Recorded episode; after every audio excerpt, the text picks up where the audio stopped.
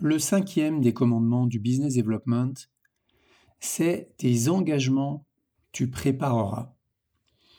Alors, surtout, pas de freestyle en business development. L'ennemi du business developer, c'est l'improvisation.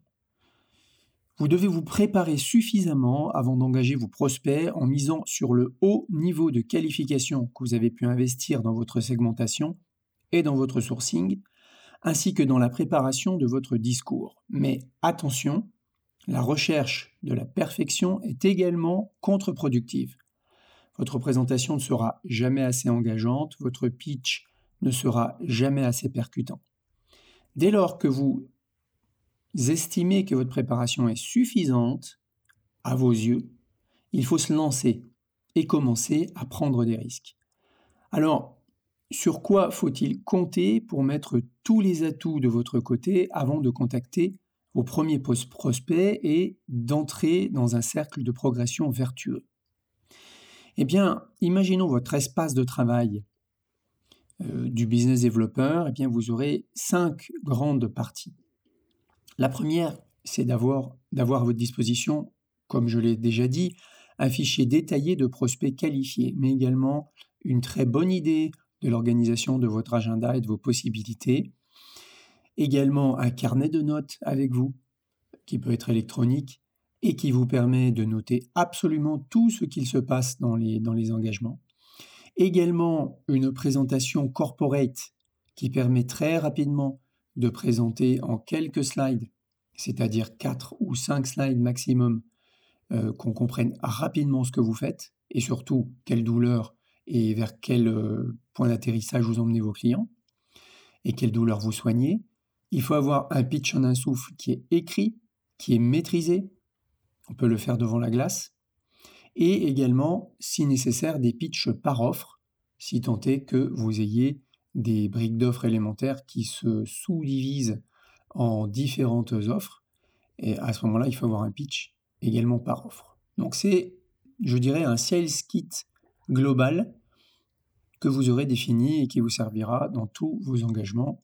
Il faut être allé au bout de cette première partie. La deuxième partie importante dans votre espace de travail euh, de business developer, c'est votre préparation physique et mentale.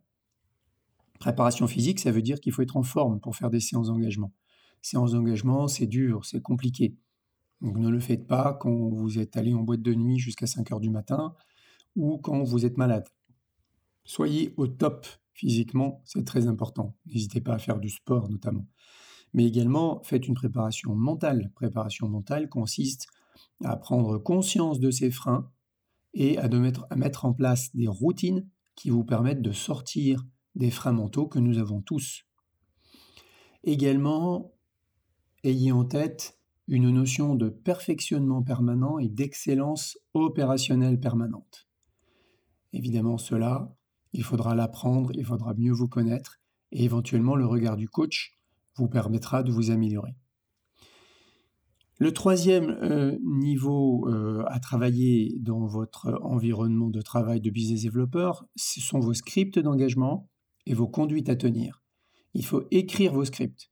Les scripts au téléphone, évidemment les scripts par mail, mais également les conduites à tenir lorsque vous avez des rendez-vous.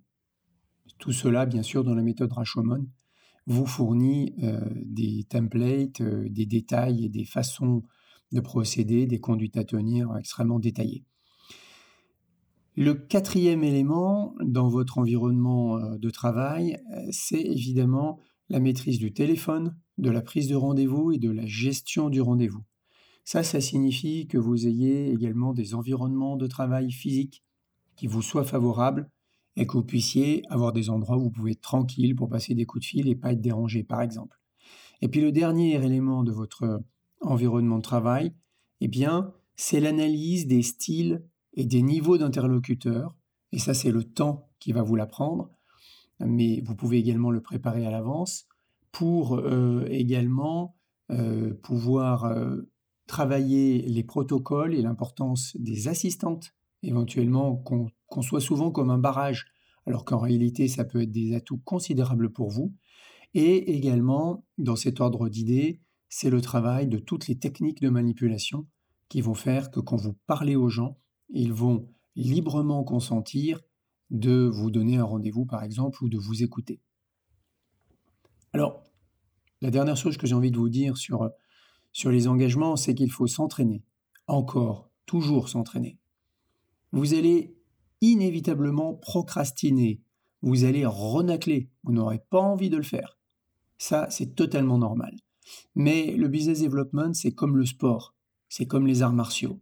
C'est très dur de s'y mettre quand vous avez perdu l'habitude de l'effort. Mais lorsque l'entraînement sportif devient régulier et constant, vous êtes alors largement récompensé par une meilleure santé, une plus grande énergie. Ainsi, le business development vous permet de profiter de vos séances d'engagement pour analyser vos erreurs, y remédier et tenter des exercices de plus en plus difficiles.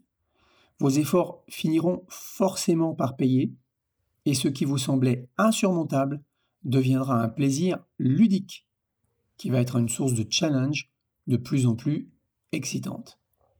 Évidemment, le regard d'un coach est très important aussi dans euh, votre façon d'apprendre et éventuellement de progresser.